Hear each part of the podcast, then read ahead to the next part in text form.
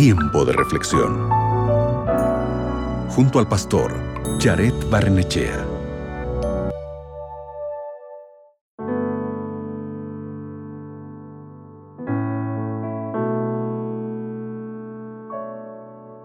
Abre tu Biblia en 2 de Corintios capítulo 9 versículo 7, que dice, Cada uno debe decidir en su corazón cuánto dar, y no den de mala gana ni bajo presión, porque Dios ama a la persona que da con alegría.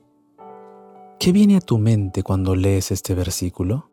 Cuando se habla de dar, es fácil pensar solo en el dinero, pero esa no es la idea principal en este versículo.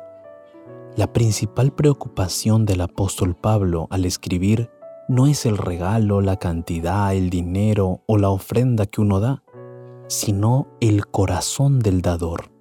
A veces donamos a una causa porque creemos que es lo que debemos hacer, o a veces incluso damos porque nos sentimos culpables por otro lado, es común sentirnos reacios a dar, especialmente si no tenemos mucho que ofrecer.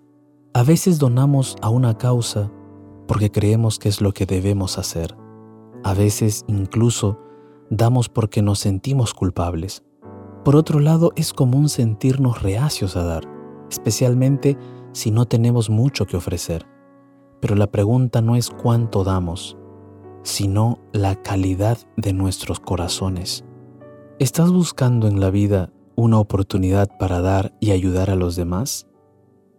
Más que dar un regalo, Dios está más interesado en que desarrolles un corazón alegre y generoso. Puedes ser un dador alegre dando tu tiempo, tus talentos, tu dinero o incluso tu hogar. Por eso el día de hoy te invito para que pases un tiempo considerando tu propio corazón, analizando tus propios pensamientos sobre cuáles son esos pequeños pasos que tú podrías tomar para que hoy puedas transformarte en un dador alegre. Me gustaría orar por eso. ¿Te parece? Allí donde estás, cierra tus ojos. Oremos juntos.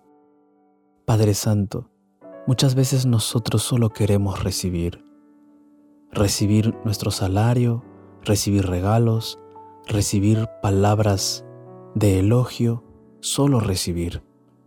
Ayúdanos a pensar en dar, pero no solamente dar por un momento, un regalo o algo, sino tener un corazón dadivoso, un corazón alegre, un corazón dispuesto a dar siempre algo de nosotros. Danos un corazón como el tuyo, querido Padre. En el nombre de Jesús. Amén.